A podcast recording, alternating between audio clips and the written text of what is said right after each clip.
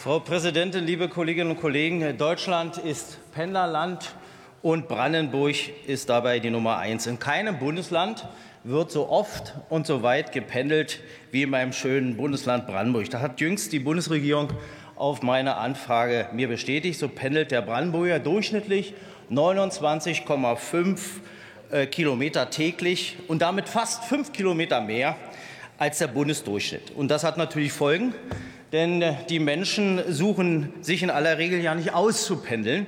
Das denken vielleicht noch ein paar Grünidealisten. Aber Pendeln ist kein Freizeitvergnügen.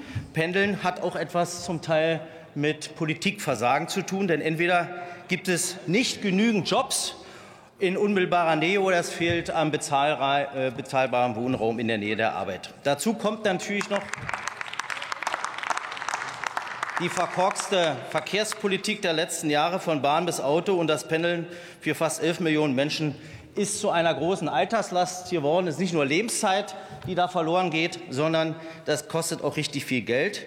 Und deshalb sind wir jetzt beim Thema. Diese Kosten werden seit Jahren absolut ungerecht beim, beim Pendeln berücksichtigt. Denn ein Spitzenverdiener bekommt für den gleichen Arbeitsweg eine höhere Entlastung als der Durchschnittsverdiener. Denn der Grund ist, die Pendlerpauschale orientiert sich natürlich an der Einkommensteuer. Und wenn man dort etwas von der Steuer abzieht, profitieren natürlich aufgrund des progressiven und steigenden Tarifs natürlich die Spitzenverdiener überproportional. Und das muss man sich noch mal auf der Zunge zergehen lassen. So erhält zum Beispiel ein pendelnder Geschäftsführer als Spitzenverdiener 14 Cent Erstattung und die Verkäuferin im Eingangssteuersatz an der Kasse nur 4 Cent Erstattung für den gleichen gefahrenen Kilometer. Und meine Damen und Herren, das genau ist ungerecht. Und das will auch meine Blumenverkäuferin bei mir in Grubenforst Lausitz auch nicht mehr akzeptieren.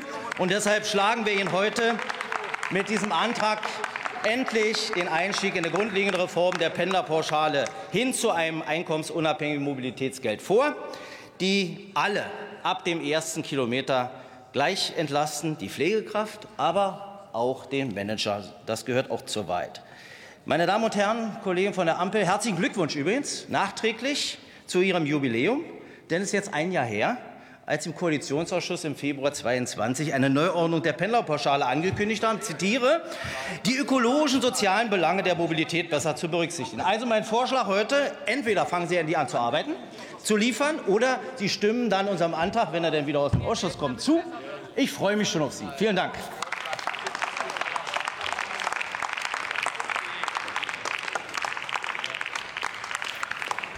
Nächster Redner für die SPD-Fraktion Michael Schrodi.